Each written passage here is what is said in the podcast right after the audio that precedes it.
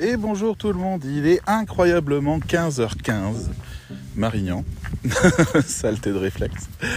Euh, et on est mardi, voilà, je fais le podcast à cette heure-ci parce que ce matin j'avais un petit café.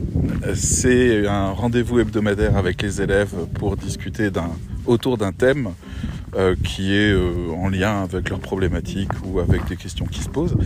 Et euh, c'est un peu ambiance détente, d'où le fait que l'émission s'appelle Un petit café. C'est en live, c'est enregistré et c'est partagé parmi les élèves.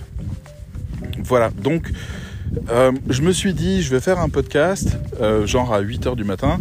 Et puis après, on va faire deux heures de discussion sur un thème super intéressant. Et puis après quoi? Pourquoi est-ce que je n'attendrai tout simplement pas d'avoir fait ces deux heures de discussion afin de, vous proposer euh, la synthèse de tout ce qui a été dit et les choses les plus intéressantes qui ont été dites pendant euh, ce petit café.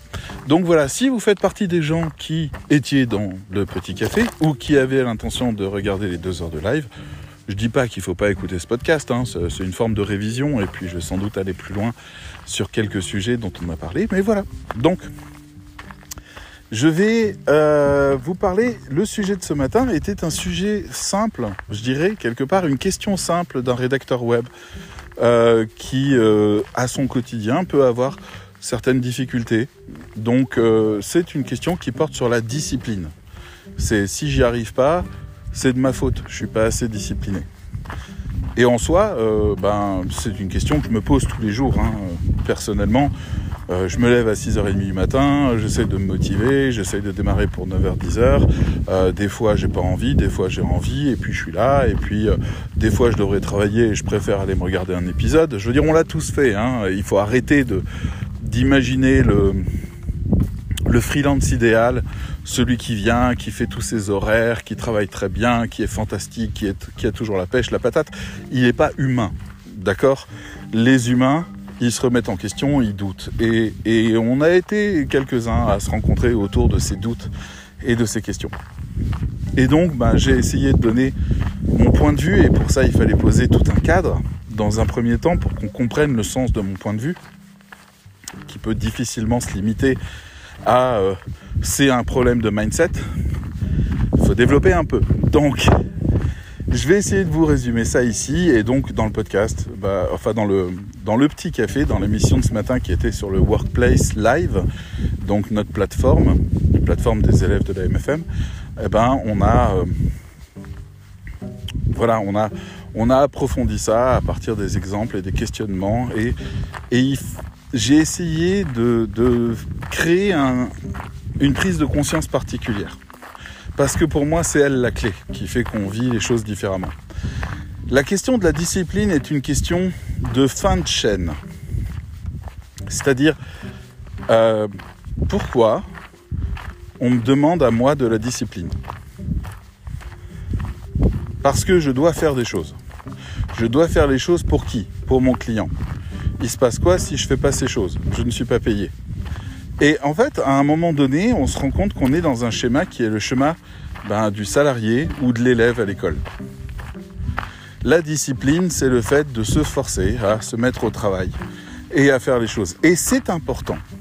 C'est important quoi qu'on fasse. Il faut de la discipline. Il y a un épisode de South Park entier qui porte sur le fait qu'il faut de la discipline. Mais c'est pas pour autant qu'il faut pas questionner le besoin de discipline. Moi, ça fait longtemps que la discipline, j'ai changé de terme et j'appelle ça la motivation et l'organisation. Parce que je n'ai pas besoin de me discipliner. J'ai besoin de me motiver et de m'organiser et de souhaiter que quelque chose advienne et de faire ce qu'il faut pour que cette chose advienne. C'est ce qui me différencie de quelqu'un qui cherche juste la discipline. La différence entre cette personne et moi, c'est que moi, je suis un entrepreneur. Et ce qui est surprenant, c'est que cette personne aussi est entrepreneur, mais ne se comporte pas ou n'a pas adopté le mindset qui permet de se libérer de ces questions de productivité pour rentrer dans d'autres questions bien plus importantes qui concernent l'entrepreneur. Est-ce qu'un entrepreneur est un producteur? Oui. Aucun doute là-dessus. Donc la question de la productivité, elle est présente quand même, mais elle n'a pas la même forme. Autrement dit, un rédacteur web est un entrepreneur. Il a pour charge de trouver des contrats qu'il va réaliser en échange d'argent. On peut rester à ce statut-là. Il a d'autres choses qu'il peut offrir en fonction de qui il est, de son histoire, de, de ses motivations, de ses passions personnelles. Il peut choisir d'avoir une expertise sur un sujet donné. Il peut choisir d'être consultant sur d'autres choses. Il peut avoir une équipe derrière lui ou à côté de lui. Il peut travailler en partenariat avec d'autres professionnels, etc., etc. Il n'est pas cantonné à ce rôle de production. Un exemple tout bête. Euh, j'essaye et c'est pas tout à fait bien parti, mais je désespère pas parce que ça fait un mois et demi que je cravache pour ça.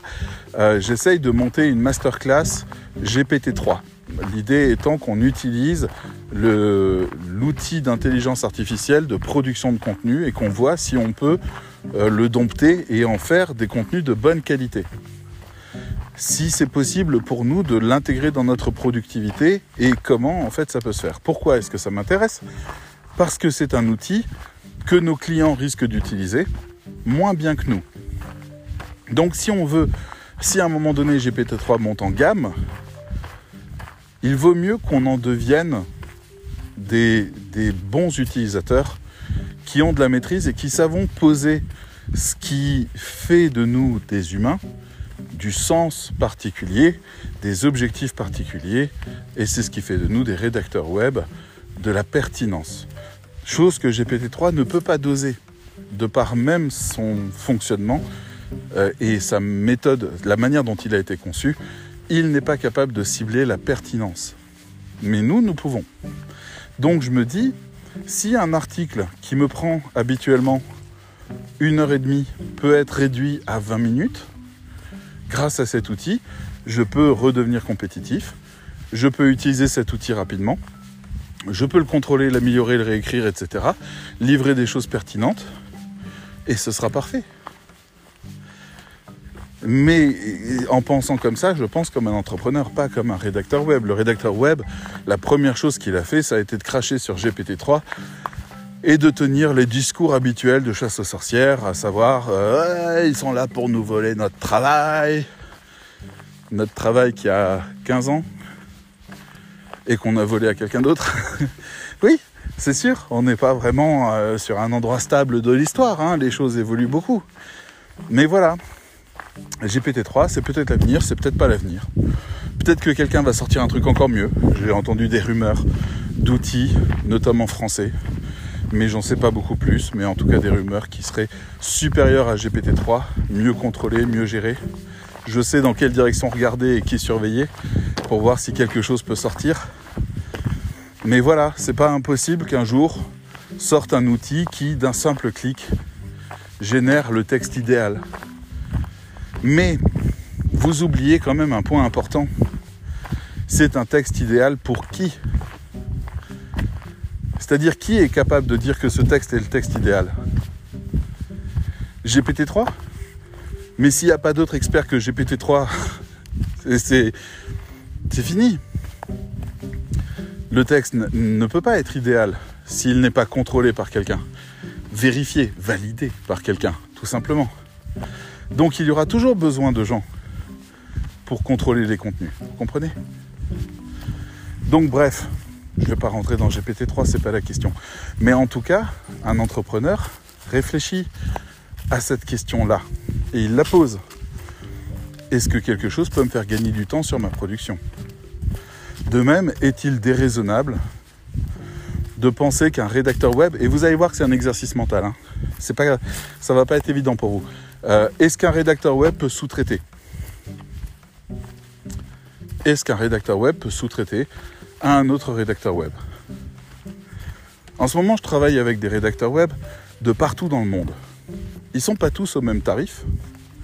Il y en a qui travaillent merveilleusement bien, mais vraiment, hein, je suis très impressionné de ce qui sort, euh, et qui sont euh, à Madagascar, euh, ou au Togo, ou au Mali, ou au Bénin, et qui se contenteront très très bien du tiers du prix de ce que vous allez demander pour ce texte. Est-ce que c'est idiot de réfléchir en entrepreneur et de se dire je vais passer la commande, je récupère le contenu, je le relis, je le vérifie et je l'envoie. Est-ce que votre client en a quoi que ce soit à faire? Ah. Est-ce que, pardon, j'ai ma montre qui se déclenche en même temps pour m'engueuler, je sais même pas ce qu'elle me dit. Vous savez bien que tout ce qui est à moi est à vous. Est-ce que vraiment j'ai besoin d'une montre pour me dire ce genre de conneries? Enfin bref, je vais les couper et claquer parce que, hein, bref, voilà, c'est fait. Alors, un rédacteur web se pose la question. S'il est entrepreneur. Il se pose la question de est-ce que je dois faire de la formation? Est-ce que je dois me former moi-même et est-ce que je dois former des autres? Est-ce que je peux développer un produit à vendre qui me permettrait de gagner de l'argent en plus? Est-ce que je peux euh, développer un relationnel, un réseau euh, qui me permettrait d'être bien positionné sur certaines offres? On peut continuer comme ça pendant longtemps. Euh, les rédacteurs web, ils sont parfois dans une position d'attente. Il me faut du contrat. Oui, il me faut du contrat, d'accord. Et donc, tu, il me faut du contrat, ok. Et là, t'en as? Non, toujours pas. Ok. Et j'ai envie de leur demander, es-tu entrepreneur? C'est pas pour leur manquer de respect ou pour les embêter, mais c'est parce que c'est étonnant cette position d'attente, elle ne colle pas avec le mot freelance. Et en même temps, bah, je les comprends, c'est un peu flippant d'aller euh, démarcher des gens et de ne pas savoir euh, comment être reçu. Hier, j'ai reçu un message sur LinkedIn d'un graphiste, je crois qu'il a été graphiste. Il m'a dit, je venais de, il voulait rentrer dans mon réseau, donc je lui ai dit oui, parce que ça correspondait à peu près à, la ligne que j'essaye d'avoir. Et il m'envoie un message, mais copier-coller, vous savez, ce genre de message que pour moi c'est non direct. Dès que je vois que le message ne s'adresse pas à moi, la réponse est non. Euh, c'est-à-dire s'il n'y a pas d'humain, ça ne m'intéresse pas. Mais ça c'est moi. Il y en a d'autres qui sont sensibles à ça. Et, euh, et donc, il y a euh, ce mec qui me contacte et qui me dit Bonjour David, je vous prends 30 secondes. Est-ce que vous avez besoin de contenu graphique Parce que moi, blablabla, bla, bla, bla, et puis texte, texte, texte, texte. Et je lui ai répondu, bonjour, je n'ai pas besoin de contenu graphique. Et il m'a dit, ah, et il est parti. Et je suis sûr qu'il l'a mal pris. Mais il y a eu une prise d'otage à cet endroit-là. Je ne suis pas face à quelqu'un qui s'est dit, euh, allez, euh, je vais contacter David Goss parce que j'ai vu ce qu'il faisait et que ça m'intéressait vachement et que j'aimerais beaucoup participer. J'en ai comme ça qui me contactent en disant waouh, je suis ton podcast, euh, vraiment ça m'inspire beaucoup et, ça m'aide et je te remercie et tout et j'espère qu'on aura l'occasion de bosser ensemble. Si tu as besoin, si si si ça, eh ben même si la réponse est pas toujours oui parce que notamment je travaille beaucoup avec les élèves en ce moment, que mon agence est devenue une agence école. Il n'empêche que je suis allé faire un petit tour sur son site pour aller regarder ce qu'il sait faire, tout ça, en me disant, si à un moment il y a un truc que je ne sais pas traiter, je peux toujours lui envoyer, que je ne sais pas, c'est-à-dire plus que je ne peux pas traiter pour des questions de temps ou autre, ben je lui envoie. Mais parce que c'est humain, et c'était beau, et c'était sympa, et c'était pas juste parce que je me suis senti flatté, même si je vous rappelle que la flatterie, ça marche très très très bien. Mais alors vraiment, très très très très bien. Moi, je dois faire des efforts pour ne pas succomber à la flatterie quand on m'en fait. Hein. Donc, euh, n'hésitez pas. Hein. Waouh, j'ai lu votre article, il est incroyable. Voilà, vraiment. Hein. Je vous donne un vrai tips là. Mais euh, donc, dans le raisonnement, on revient à la notion de discipline et vous commencez à voir qu'on a pris une bonne distance par rapport à elle, mais qu'elle est toujours là au centre. On est toujours en train de questionner la discipline. C'est important. Il faut de la discipline, mais de la discipline pour devenir quoi? Productif? Ok, je peux comprendre. Vous décidez d'être productif par vous-même et vous vous mettez de la discipline. Ben, à partir de là, c'est une décision d'entrepreneur. Bonjour, je suis entrepreneur, je souhaite être artisan et faire tous les travaux moi-même de manière à m'assurer d'une qualité maximale. Mais dans ce cas-là, il n'y a pas de problème de discipline parce que vous avez fait ce choix. Et donc vous décidez de faire un bon travail. Et si vous le faites, c'est pour avoir une vraie maîtrise.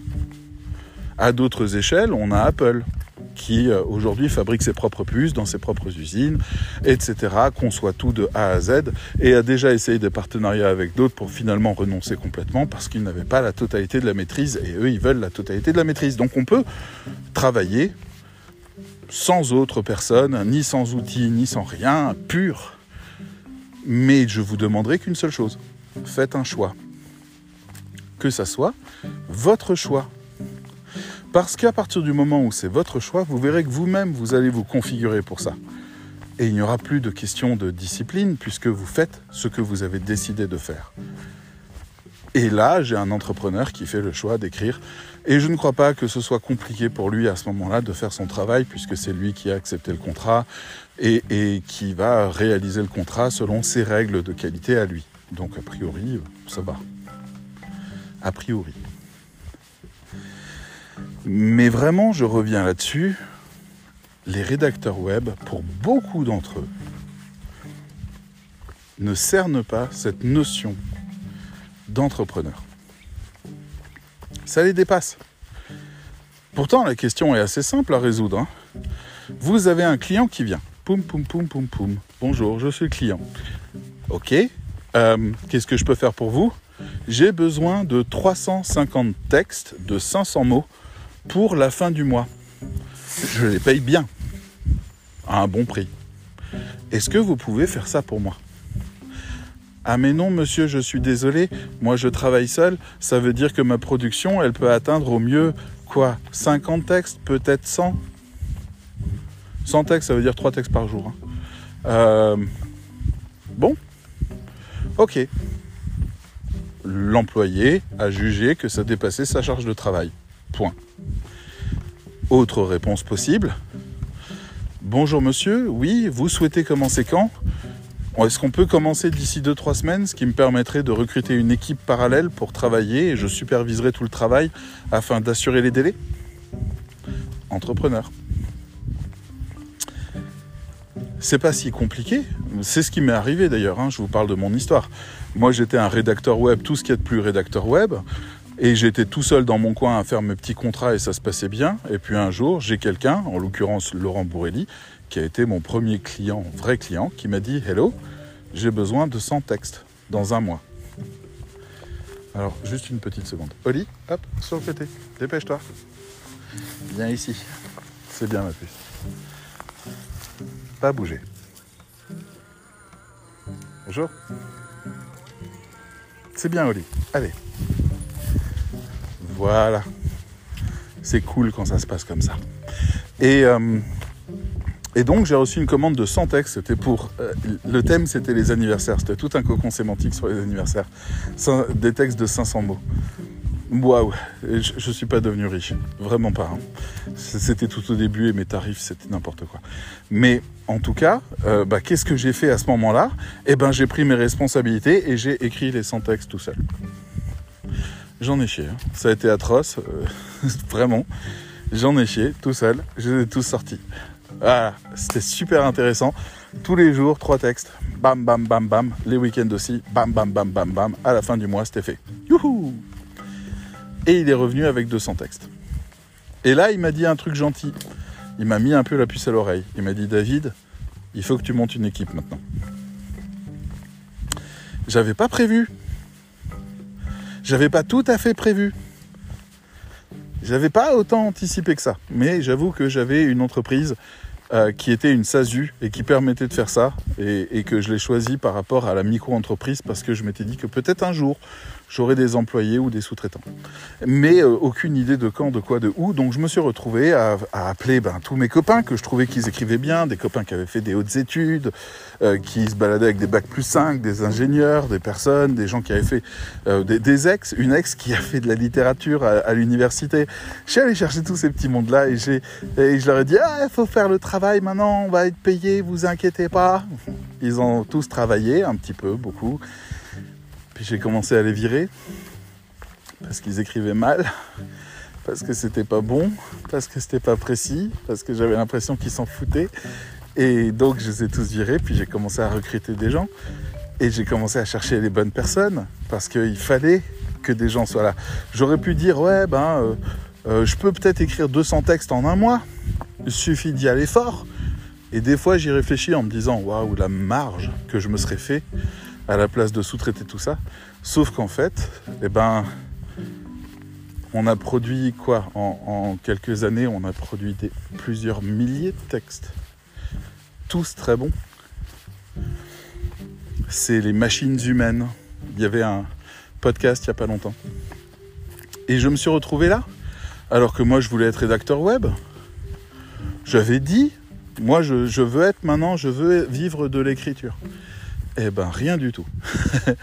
rien du tout. Le destin il m'a dit excusez-moi, c'est ici David Goss. Oui, ah ben j'ai justement un gros pain dans ta gueule sur ton plan euh, d'avenir. Et boum.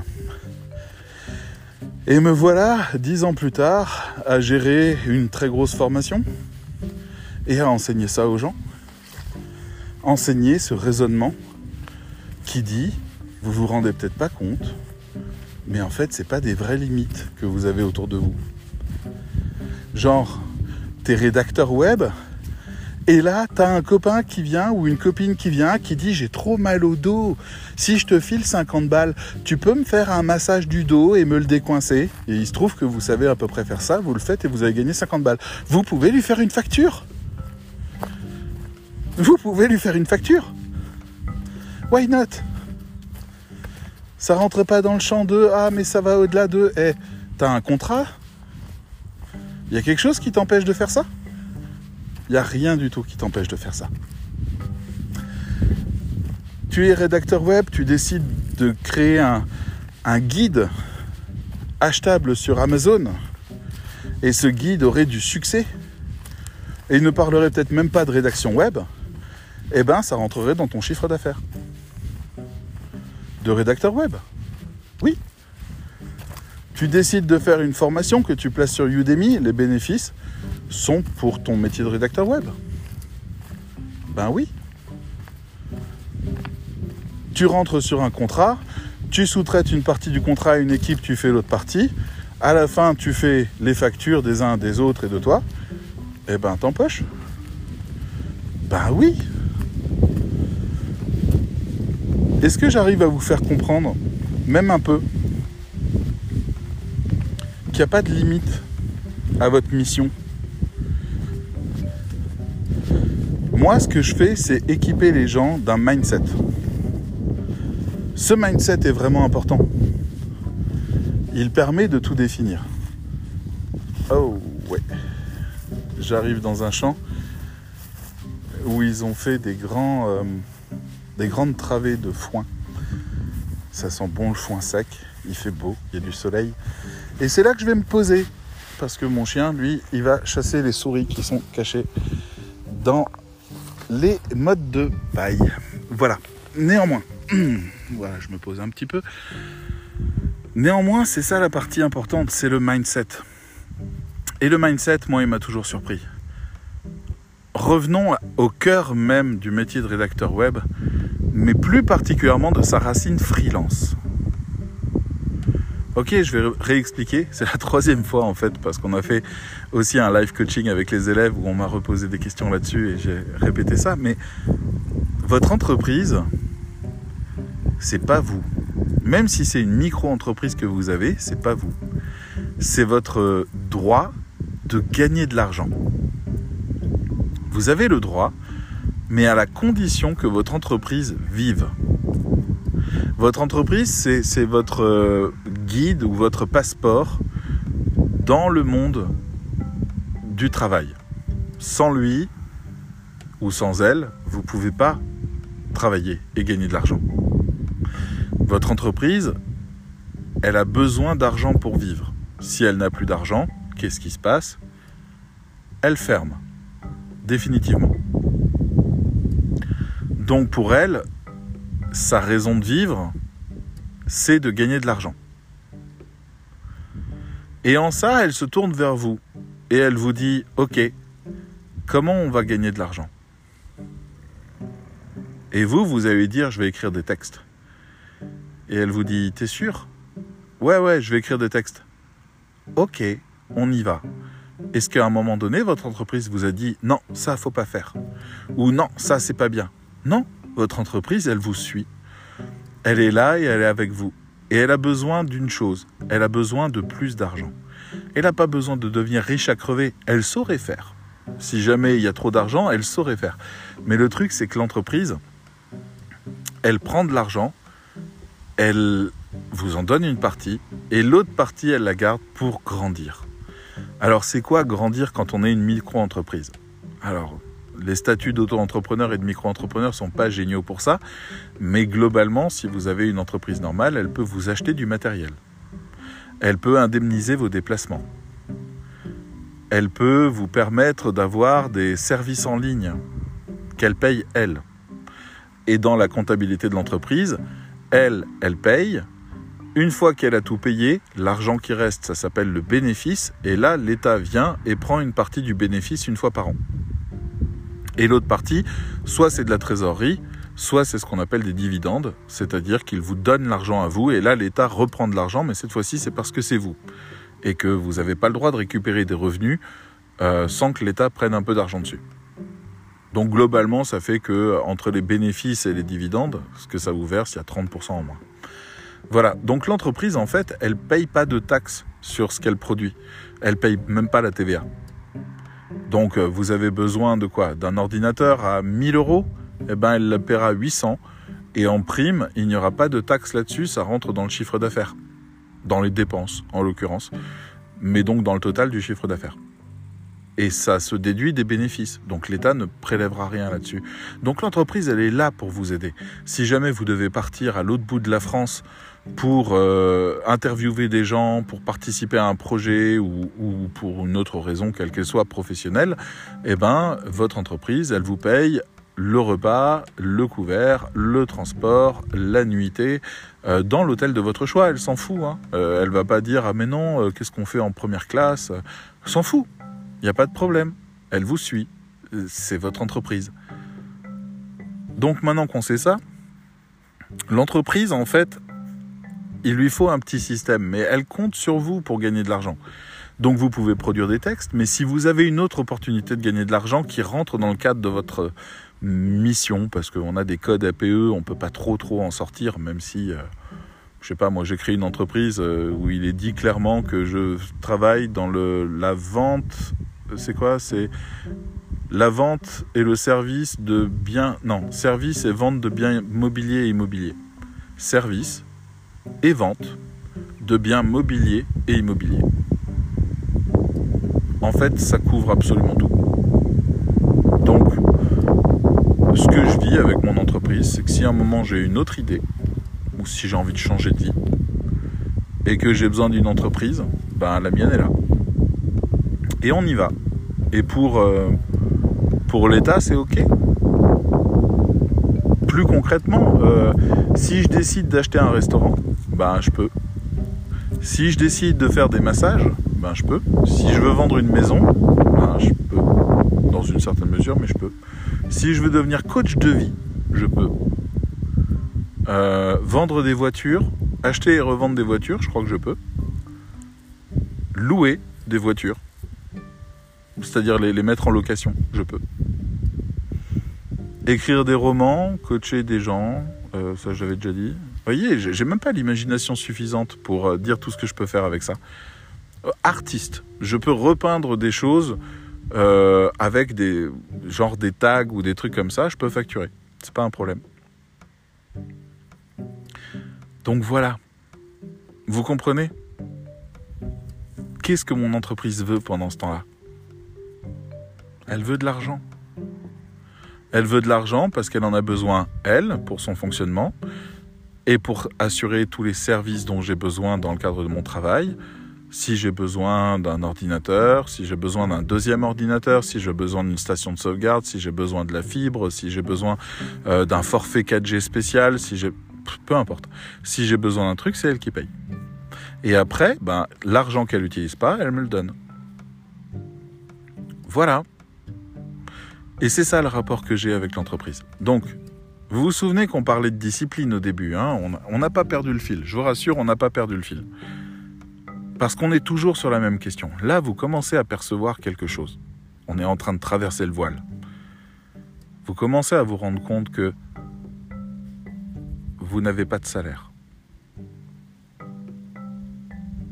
Vous ne travaillez pas pour un salaire. Vous fabriquez votre argent. Les entrepreneurs ne sont pas dans le jeu des salariés. Il faut bien se rendre compte que dans la société, on a créé un jeu pour les salariés. On leur a dit Hé, hey, t'as pas d'ambition, toi? Et le salarié, il a dit Ben non, pas trop. Il dit Ok, t'as pas envie de te donner du mal chaque jour pour gagner ta pitance. Toi, tu voudrais que la vie, elle soit cool. Ah ben ouais, je veux bien. Écoute, j'ai des trucs qui m'intéressent pas à faire.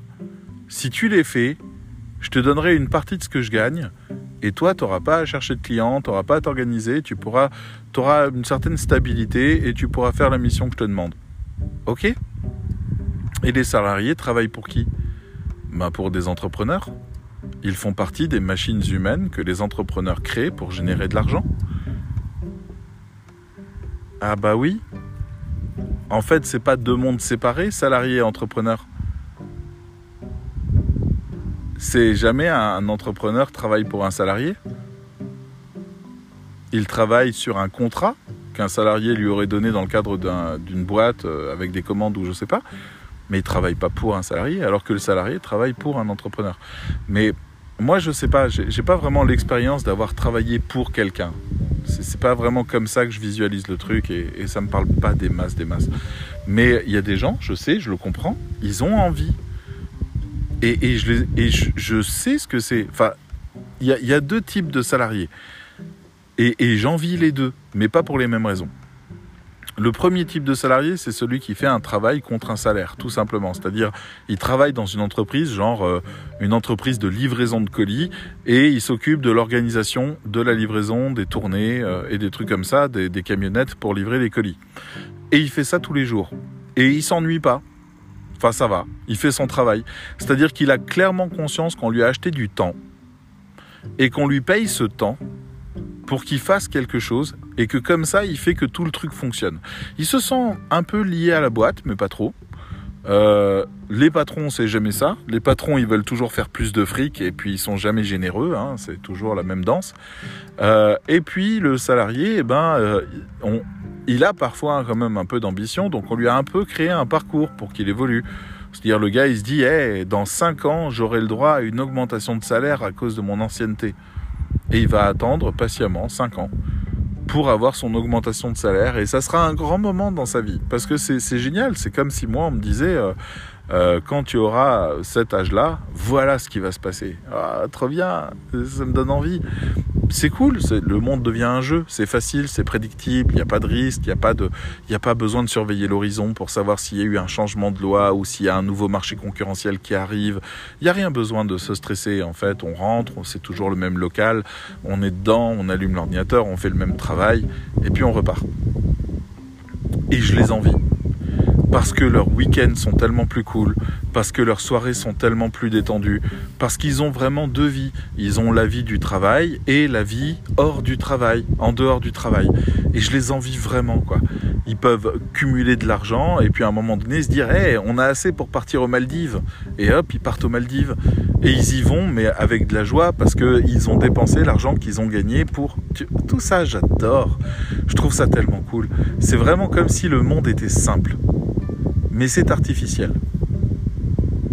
C'est artificiel parce que les entreprises peuvent couler, peuvent licencier, peuvent remplacer, peuvent s'améliorer. Si à un moment il y a une intelligence artificielle qui sort et qui est plus rentable que ces gens-là, on les dégage. C'est artificiel parce qu'on les retrouve en train de faire la grève, parce qu'on leur a enlevé des droits, parce qu'on leur a touché à des trucs. On a dû mettre en place des lois pour éviter qu'on les exploite comme des esclaves. C'est artificiel. Mais c'est un jeu auquel les gens adhèrent volontiers. Ils sont contents de pouvoir faire quelque chose qu'ils savent faire en échange d'argent. Ils sont contents. Et c'est artificiel, mais c'est une vraie belle vie, qu'ils peuvent vivre en entier. D'ailleurs, soyons clairs, hein, tout est artificiel. C'est pas la peine de dire eh, les entrepreneurs, c'est la vraie vie. Euh, on fait partie d'un système économique intégralement créé par l'humain. Euh, non. Non, non, la vraie vie, c'est tu vas dans la forêt, tu vas bouffer un lapin. Ça, c'est la vraie vie. Tout le reste, c'est de la connerie. Mais c'est pas grave.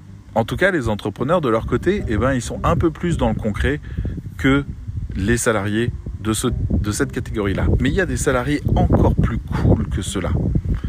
Et, et, vraiment, eux, mais alors eux, eux, c'est au-delà de les envier.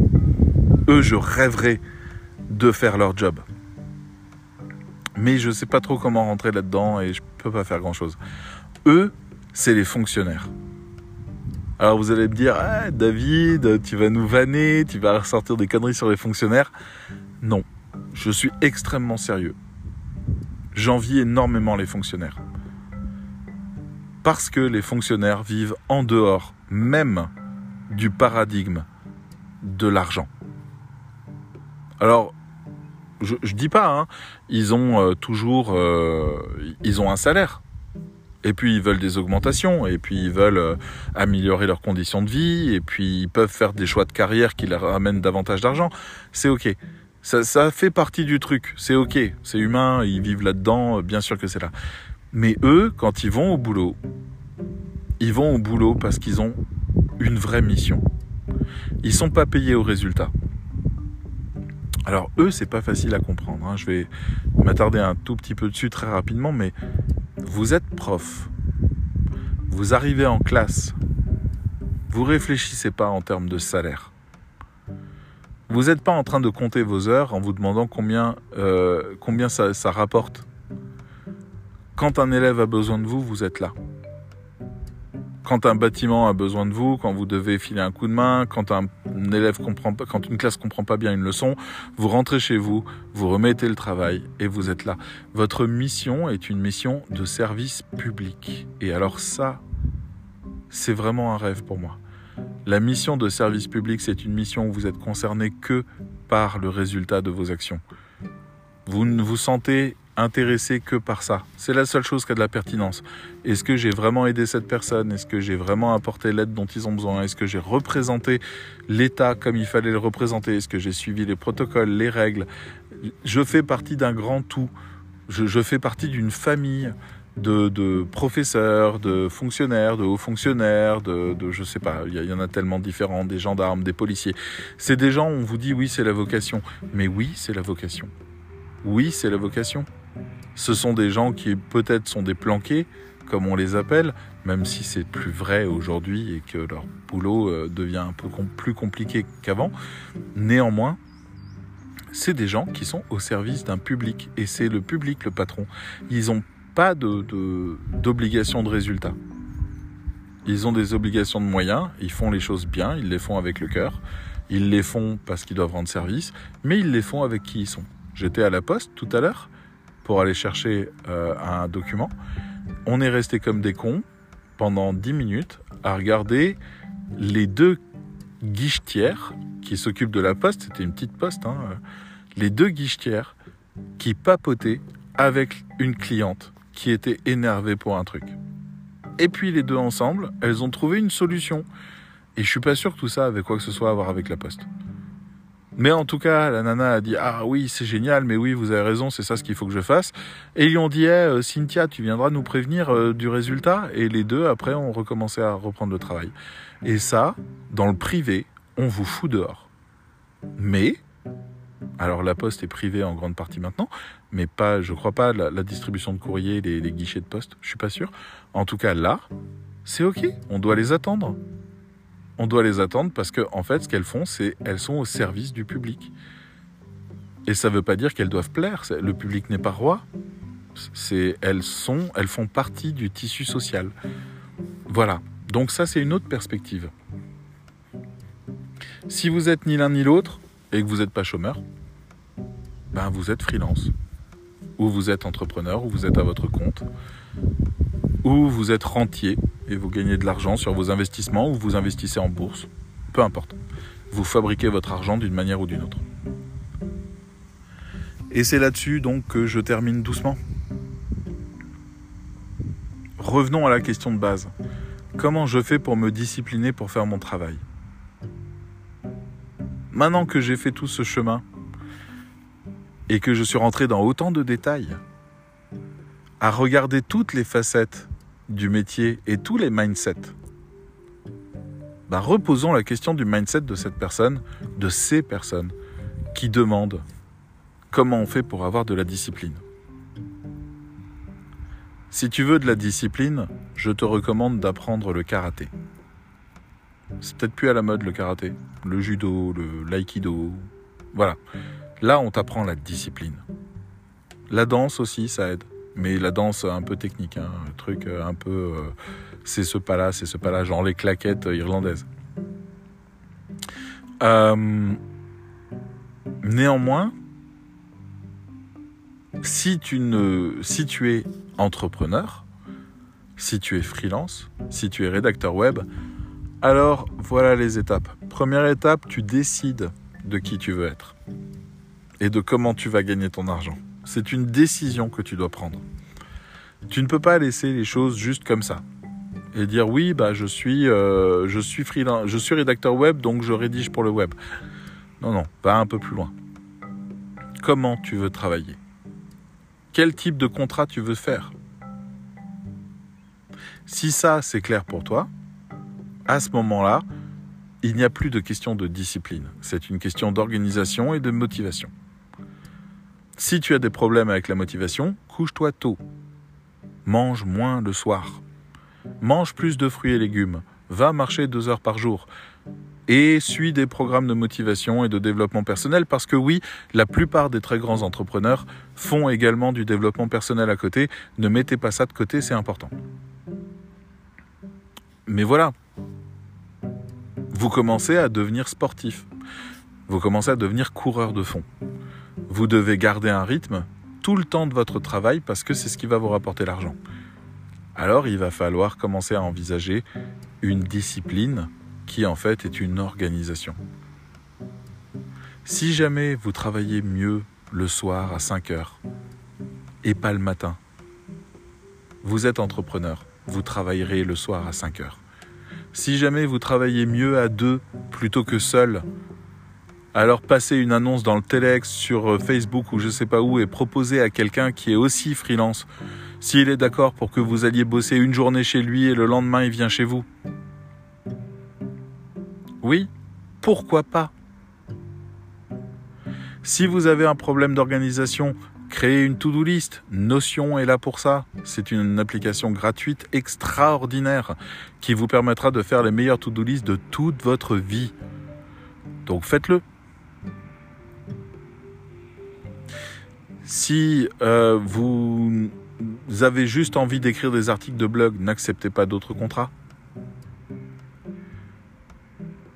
Je peux continuer comme ça pendant longtemps. Le raisonnement de base, c'est ça. Vous êtes entrepreneur. Vous choisissez comment vous allez fabriquer l'argent. Et vous allez le faire en fonction de qui vous êtes vous. Pas quelqu'un d'autre. Vous n'êtes plus salarié, vous n'avez plus de compte à rendre. Qu'est-ce que vous foutez à 8 heures le matin devant votre bureau?